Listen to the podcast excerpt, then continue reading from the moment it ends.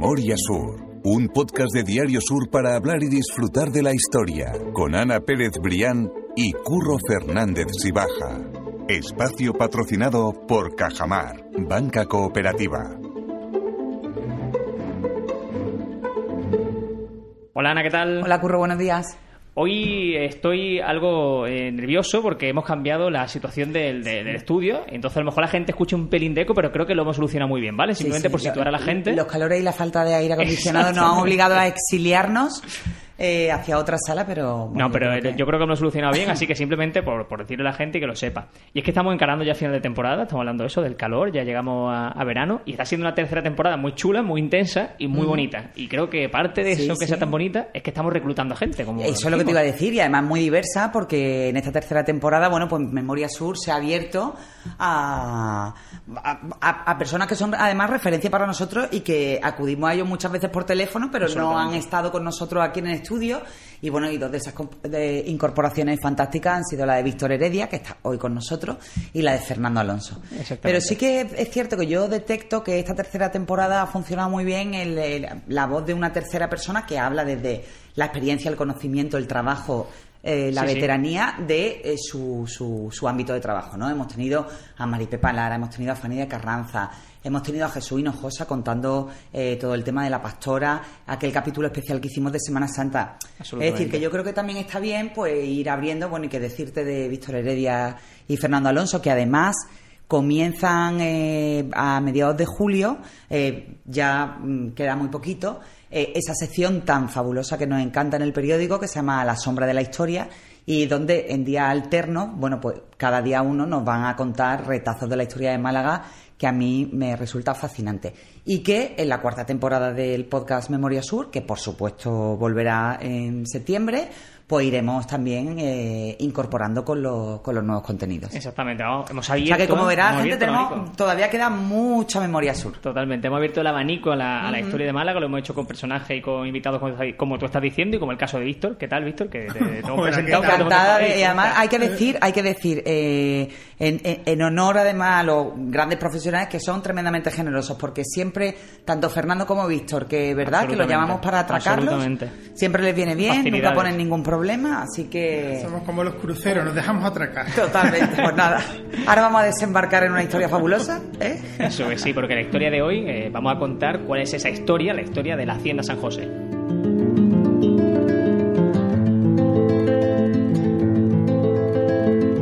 Muchos la van a conocer como los locos o donde los locos. Y creo que, aunque no sea lo políticamente correcto, creo que es muy malagueño el, el Sí, bueno, siempre claro. darle ese nombre y Tú reconocible. cuando, para que cuando lo sepa. los locos o entras o sales de Málaga. Exactamente, es como O sea, ese punto el punto de partida y enfrente de la Concepción. Son Exactamente. referencias que, bueno, son, son lo que son. Ya, me imagino que irá perdiendo, ¿no? Pues ese nombre o ya... Pero bueno, eso ya es cosa de las nuevas generaciones que van teniendo otro conocimiento de la ciudad. Lo que, lo que hemos heredado o lo que hemos escuchado de pequeño, pues realmente es algo muy difícil, ¿no? Librarnos de eso. Bueno, que, bueno es una definición popular de, del funcionamiento como sanatorio psiquiátrico de, este, de esta finca, esta hermosísima finca de- del entorno de Málaga. Exactamente, porque mucho más allá de ser ese centro de, de los locos, como se le suele decir en Málaga, estamos hablando de que una de las mejores fincas de recreo que se conservan en la ciudad y que su historia nos va a enlazar con muchas otras que hemos hablado también durante eh, todo esto. Bueno, para empezar está justo enfrente de la Concepción, que hemos hablado mucho de, de la Concepción. Eso También es. esta temporada hemos tenido a Blanca, Exactamente. eh, la de la Vega. contándonos toda la, la botánica que tiene su sentido en el jardín. Bueno, pues son casi fincas hermanas, ¿no? Incluso además también vinculadas con la, con la familia de la que vamos a hablar hoy. Efectivamente, por un lado porque claro, la autovía ahora establece una, una barrera como muy ancha, ¿no? Pero cuando lo la- el límite lo formaba la carretera de Casa Bermeja, evidentemente ambas fincas casi se tocaban, ¿no? Eran Claro. mucho más vecinas que, que ahora.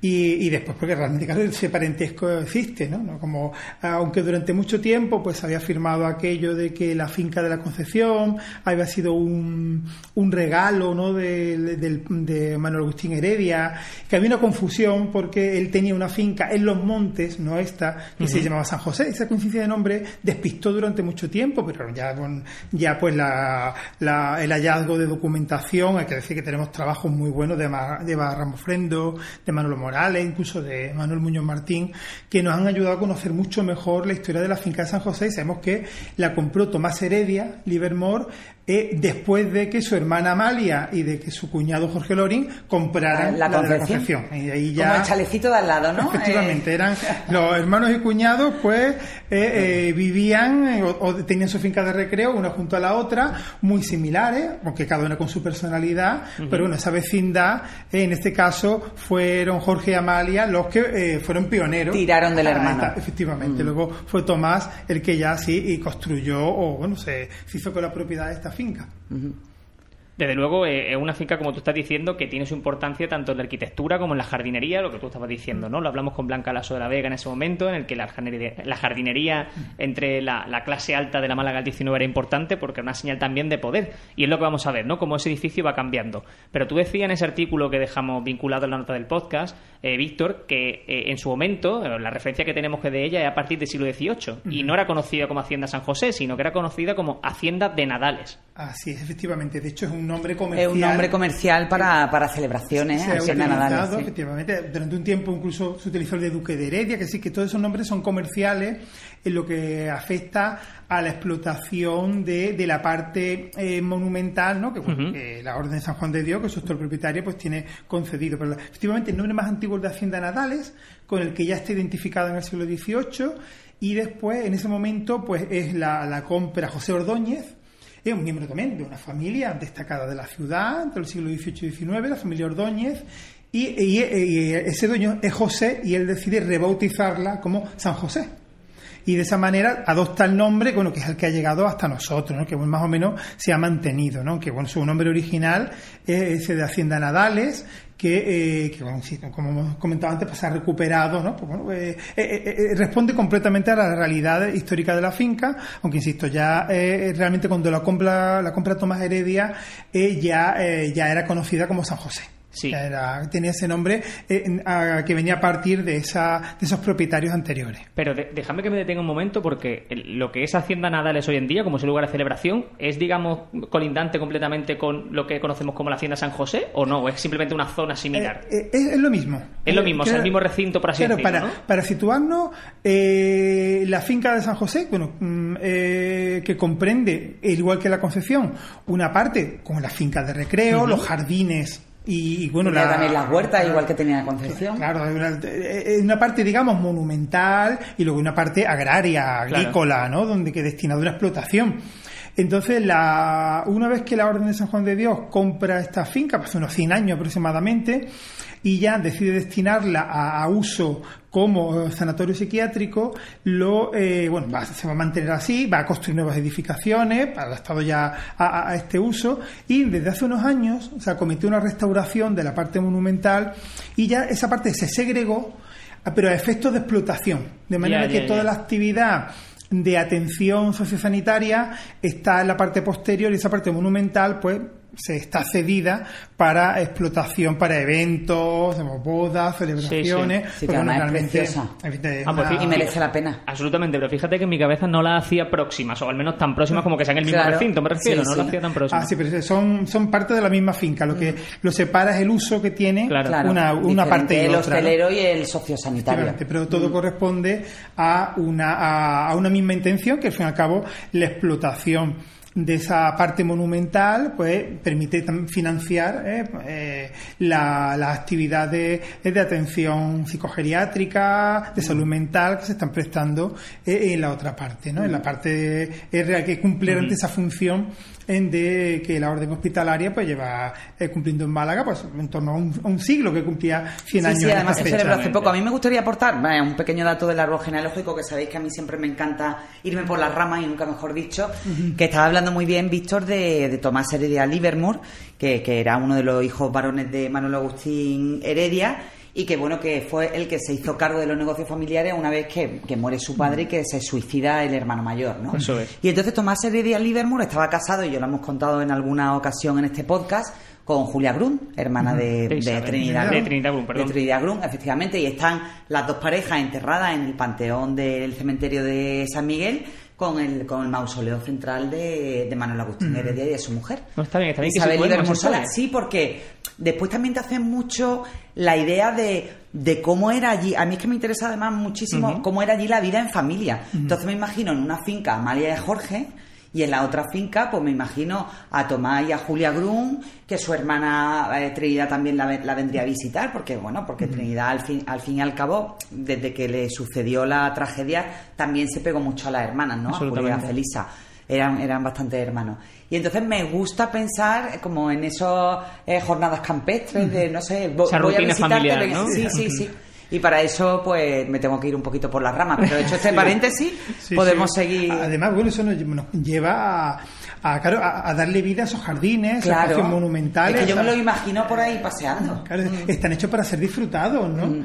Para que estas familias pudieran eso, convivir, disfrutar del aire libre, de, de, la- de las temperaturas más frescas que en la época veraniega, ¿no? Pues sin duda había, eh, gracias a esos jardines, y a disfrutar de los, eh, no solamente de la jardinería, que en buena medida, pues a, a menor escala, no llega a lo mejor al valor botánico de la Concepción, pero sin duda tiene un valor importante, pero mm, también incluso pusieron antigüedades, ¿no? Tomás Heredia también quiso emular a su hermana y a su cuñado eh, colocando pues piezas arqueológicas y bueno, también dotando a, de un invernadero, reproduciendo, que es algo que veía que hacía Lo su que veía hermana. que- Y eso sí, que, eh, es verdad que fue el palacete, la que posiblemente estéticamente es uno de los más bonitos, ¿no? Sí. La concepción más sobrio, pues en el caso de, mm, de la de San José, pues un palacete un poco más vistoso, Mm. ¿no? Más eh, que, que lo convierte en, el símbolo de, de la finca, ¿no? Eh, que, que lo que hace, bueno, pues a- eh, como tú bien has dicho, Ana, eh, tenemos que darle vida.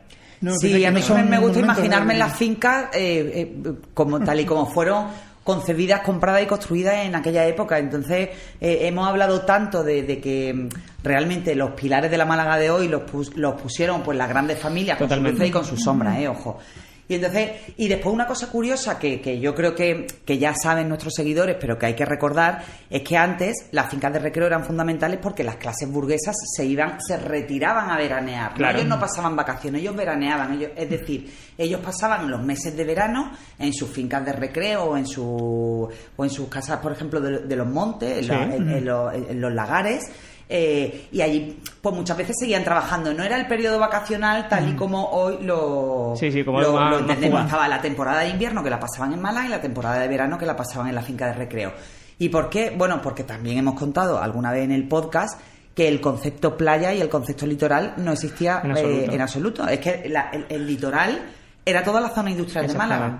El semicinturón eh, de- industrial donde estaban las siderurgias, todas las destilerías, todo el tipo de, de- de industria que le dieron esplendor a Málaga estaba en la playa. También os digo que. Entonces la gente que podía, pues se iba a, su, a sus palacetes y a sus es. casas de recreo. Totalmente lo que digo es eso, que yo estoy convencido, sin tener eh, los datos, que desde luego la de Hacienda Nadal a día de hoy no son las primeras fiestas que se han hecho allí, porque seguro que en el Bueno, 19 y en el ah, 20 seguro, han tenido que disfrutarlo, vamos, lo Cuando como, ten en cuenta que, como la se merece, vaya. que por ejemplo la Concepción fue hasta Sisi, Sí, exactamente, eso Que es. lo hemos es, contado sí, también sí, aquí. sí, Sí, fue la- con el nombre la- de Condesa de Holmes. la, la visita de personalidades, bueno, de- se les llevaba allí, ¿no? como tú eh, Totalmente. has dicho, no, no, no se utilizaba la, la playa, no se le veía a ningún atractivo. Luego ya llegará, llegará su momento, ¿no? Sí, claro. Sí, sí. Pero eh, todavía para esa burguesía decimonónica, pues evidentemente La playa era era, efectivamente el lugar para, para la industria, para las viviendas más modestas y un lugar poco atractivo. Eso es. Y Víctor, antes de que volvamos a retomar otra vez esa eh, parte de la historia que era propiedad de esa hacienda San José de Tomás Heredia,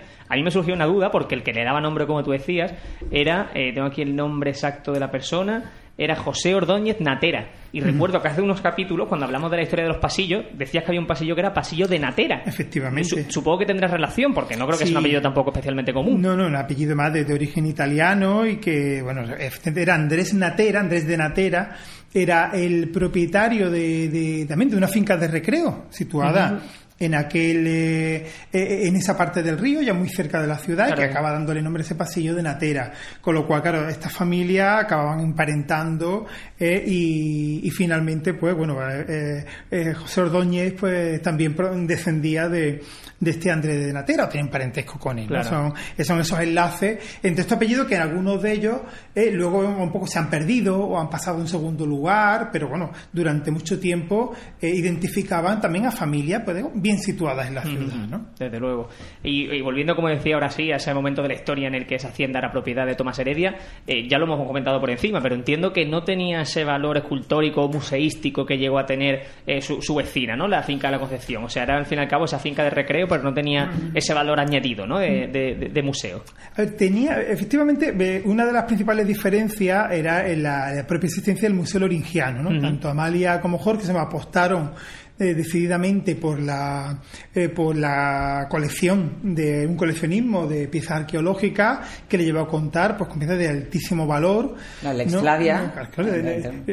había ese dato ¿no? que, de que eh, había una, una subasta de una pieza ¿no? en la que competían el Museo del Prado, el Museo del Louvre y Jorge Loring. Sí, sí, claro. en los tres contendientes para obtener la pieza. ¿no? eso, define el nivel de del amor por el coleccionismo. bueno, y lo que hicieron es que el Museo Lorigiano es muy importante. Eh, eh, y hoy en día es una parte muy importante del, del Museo de Málaga. Eso es algo que, que eh, aunque Tomás acumulara o reuniera algunas piezas arqueológicas, no llegaron ni mucho menos formar la colección de su hermana y su cuñado. también el valor botánico, que hay unas piezas muy destacadas, pero no alcanzó el, el grado de desarrollo que tiene la Concepción, con lo cual es una de las afincas más, más más valiosas que se hicieron en el entorno de Málaga, pero no llega a nivel de su, de su vecina, ¿no? Aunque es verdad que es el palacio que es el elemento más destacado, ¿no? El palacio de que también se, no hay ciencia cierta sobre su autor, es un palacio como de corte italiano. No hay que olvidar que, como a veces hemos comentado, eh, ellos jugaban en las Champions. Ellos, cuando tenían que buscar un arquitecto, un artista, mm. acudían a Europa. Claro, era el mejor. Buscaban a los mejores y no le importaba pues buscar arquitectos austriacos, alemanes, escultores italianos como Bartolini en el, en el Panteón ¿no? de, San Miguel. Eh, y no hay autoría cierta, pero bueno, sí hay quien comenta que posiblemente era la casa antigua, que fue reformada por Tomás Heredia, le colocó sus escudos heráldicos y son, pues, sin duda es un espacio muy, muy atractivo y muy cinematográfico, no, solamente eh, como fondo de los eventos que se celebran allí, sino eh, también como, eh, como un propio recurso, ¿no? Y bueno, eso ahora lo podemos comentar, como la Hacienda San José estuvo a punto de ser, bueno, estuvo a punto, se especuló en varios momentos convertirla en residencia de la familia real para que Málaga se incorporara a, ese núcleo de ciudades, sobre todo norteñas, que albergaban a lo largo del año durante alguna residencia la familia real. de Real, ¿no? Y que bueno, Málaga tiene esa aspiración y eh, no tenía mucho que competir tenía eh, con las ciudades como hemos dicho del norte como San Sebastián o Santander que se disputaban en favor de la familia real y que eh, y que bueno pues el clima meridional excesivamente caluroso, pues hay ese hándicap que, que, esa burguesía que cuando empezó a mirar la playa, miraba la playa fría. No, no, no miraba la playa caliente al modelo mediterráneo. Entonces, pues, eh, pero bueno, ese proyecto ya incluso hay una referencia con Tomás Heredia Vivo, 1890 hay una noticia en el mercantil que habla ya de, de que se eh, especulaba o se hablaba de la posibilidad de ofrecerle la finca de San José, la sede de San José, a la familia real, para que tuviera una residencia en Málaga pensada para el invierno, para que viniera aquí a pasar el invierno. Y esa idea luego ya la retomó en los años 20 eh, eh, el arquitecto Manuel Rivera Vera, que siendo concejal del ayuntamiento, también lanzó una moción eh, solicitando lo mismo, que la, ciudad comprara el Palacio de San José y la finca y se lo ofreciera a la familia real para que tuvieran una residencia en Málaga. Se recuerda que en Santander habían hecho poco antes lo mismo con la Magdalena. y, y, entonces aquella idea, lo que pasa es que justo en ese momento ya se había comenzado la construcción del Hotel Príncipe de Asturias, que ya, ya que conllevaba en el proyecto una residencia real. Claro, Mm, pues, era, eh, era ya un poco sí, ya, ya la Alfonso haciendo. ¿no? XIII en Se- en Sevilla y el príncipe de. Asturias en Málaga. Entonces, como ya estaba ese plan de que el nuevo hotel iba a tener una, una parte dedicada a residencia real, pues ya pues esa idea de Rivera Vera, pues bueno, no, no, no prosperó y quedó ahí, pero bueno, es llamativo como en varias ocasiones, ¿no? Pues se planteó Claro. esa, ese uso, ¿no? Se usó como un palacio para la familia real en Málaga. Si ya hablamos de esa hacienda San José a finales del, del siglo XIX, ya hablamos de ese declive de la familia Heredia que tantas veces hemos comentado, por tanto por parte de eh, Amalia, ahora también por parte de Tomás, que fe- eh, fallece finalmente en 1893, y en ese momento también es cuando se produce, por lo tanto, la venta de la hacienda San José, que deja de ser parte de la familia Heredia y pasa a un empresario francés, ¿verdad? Que lo que quiere al fin y al cabo es hacer negocio con ella. Sí, efectivamente. Hay que entender, claro, que la, eh, aparte de, de la pérdida de los negocios, ¿no? de la pérdida de, de- de la caída de los negocios de la familia Heredia, en aquel momento ya habían desaparecido los grandes varones, pues Tomás, Ricardo, que no era muy negociante, y el, ya habían emparentado, por un lado, con la familia Silvela, ¿no? Y, y, eh, y a través de una nieta de, eh, de Amalia, ¿no? de Bebel, se eh, casa con Rafael Benjumea. De Rafael Benjumea eh, el conde de va a ser el continuador y entonces ya van a dirigir sus inversiones hacia el sector hidroeléctrico. Son los impulsores del chorro. En ese momento el chorro también tuvieron ahí una, una inundación el año 7 que también coincidiendo con la del aquí en Málaga la ría, con Medina con la ría. que provocó también daño entonces necesitaban capital y entonces vamos a ver que en un, en un periodo relativamente corto se van a ir liquidando las propiedades de la familia sobre todo pues la Concepción San José eh, que se van a vender eh, en muy poco tiempo y eh, realmente era capitalizar para intentar financiar esos negocios hidroeléctricos Principios del siglo XX. Efectivamente. Y ahí aparece esta figura de este Enrique Jonqueres, un, empresario francés muy poco conocido hasta ahora, y de hecho no hay ninguna biografía de él, por lo menos que yo conozca. Enrique Jonqueres es un, un joven, relativamente joven empresario francés, que llega a Málaga y no solamente compra San José, compra los altos hornos. ¿No? que los altos hornos todavía en la familia Heredia tiene un 40% de la propiedad, ¿eh? que el, capital belga tenía el 60%, pero ellos habían aportado la- las instalaciones, tenían una parte importante del accionariado. Compra ambas instalaciones, parece que también compra incluso la Aurora, la fábrica textil. Es un señor que llega aquí, vaya, no digo como el jeque, pero llega aquí Hacerse con comprando. ¿eh? Sí, y, sí. y por eso llama la atención que lo que no haya quedado mm, mucha memoria de su paso, quizás porque al final no concretó mucho, ¿no? Se planteó hacer una fábrica de, automóviles en la Aurora, él, él finalmente, bueno, acaba vendiendo a otra sociedad pues los altos hornos, que todavía, bueno, estaban montados, estaba, y de hecho se reactivaron un poco después con la Primera Guerra Mundial, y él va a mantener la propiedad de San José durante unos 10 años, y eh, finalmente pues será el que eh, realmente la va a vender a una sociedad llamada La Salud, eh, que era pues una tapadera, una tapadera, parece, bueno, una pantalla de la orden hospitalaria, ¿no? formada por empresarios catalanes y eh, la orden hospitalaria que, bueno, que vuelve a Málaga, que, bueno, que habían tenido la gestión de lo que era el Hospital Civil, el Hospital Real, la habían gestionado entre el siglo XVII y mediados del siglo XIX, y vuelven a Málaga para hacerse cargo de, bueno, para promover un hospital psiquiátrico que ya tenían otros dos en, en lugares muy estratégicos, uno en Cienpozuelo, otro en San Baudilio de Llobregat, en el entorno de Madrid y eh, y bueno, pues buscan instalar en Málaga uno, pues, siempre está buscando pues, el clima. El clima bueno, pues, un, un clima, un entorno Claro. agradable, formado por estos jardines, con un Que, buen que clima. a la calma. Efectivamente. Y al sosiego, sí, Ahí. efectivamente. Y- y- y con lo cual ahí vamos a encontrar como ya en 1923, pues ya está en marcha pues este sanatorio psiquiátrico que eh, bueno pues ha evolucionado con todo lo que eh, supone por el tratamiento de la salud mental, ¿no?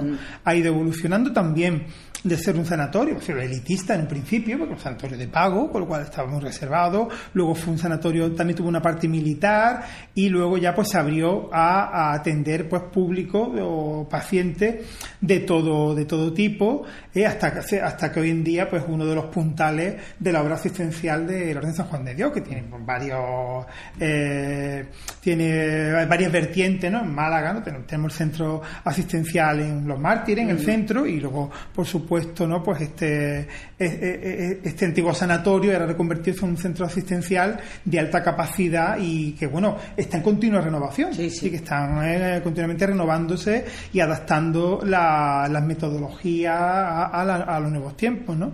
Eso Y, es. y que, bueno, claro, detrás de San José, pues aparte de esa finca histórica, ¿no? que, que de la que estamos hablando, tenemos también pues esa vertiente asistencial, ¿no? Que sin duda es muy importante también.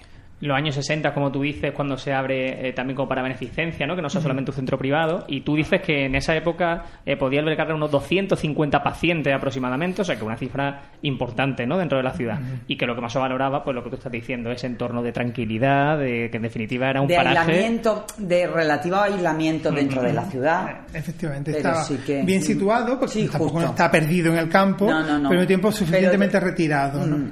Y yo no quiero despedir el podcast sin que nos hable de la figura, que yo creo que es bastante desconocida, del doctor Prados Puig, porque es un malagueño que eh, dirigió el, el centro en los primeros años y que creo que su figura no es tan reconocida como, como puede merecer. Pues bueno, es verdad que no está, eh, es uno de esos grandes desconocidos, ¿no? Que bueno, en los círculos, pues a lo mejor pues más académico, pues una personalidad que sí, que está biografiada, tal, pero al malagueño popular o al malagueño de base, pues bueno, el doctor Prados, como mucho, claro, es hermano de, es de Emilio Prados, el poeta, ¿no?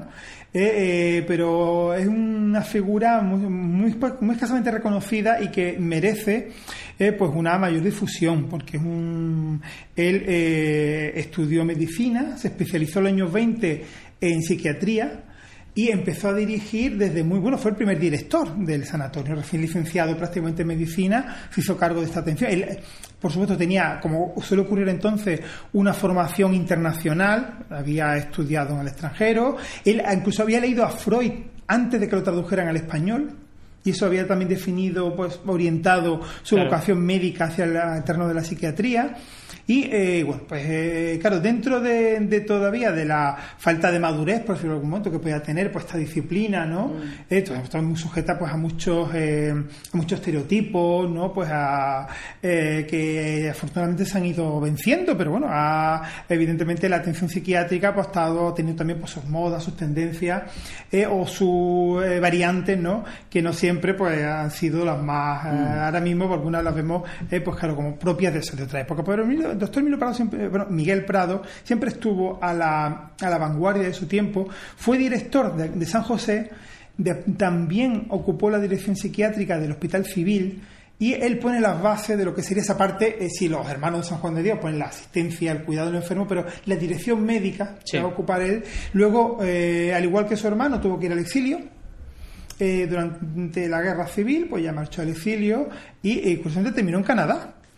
Y allí, al parecer, mm, pues se especializó en la también pues, en un ámbito de la psiquiatría, en el psicoanálisis, y, eh, y, llegó a formar, a ser presidente de una sociedad canadiense de psicoanálisis, y parece que eh, fue una figura muy reconocida ¿eh? en, en Canadá, eh, pues claro, ya en los años 40, 50, 60, con lo cual alcanzó fuera de su país, de su patria, un reconocimiento que no pudo llegar a tener Claro. eh, por, pues, por estas circunstancias, ¿no? Tristes circunstancias.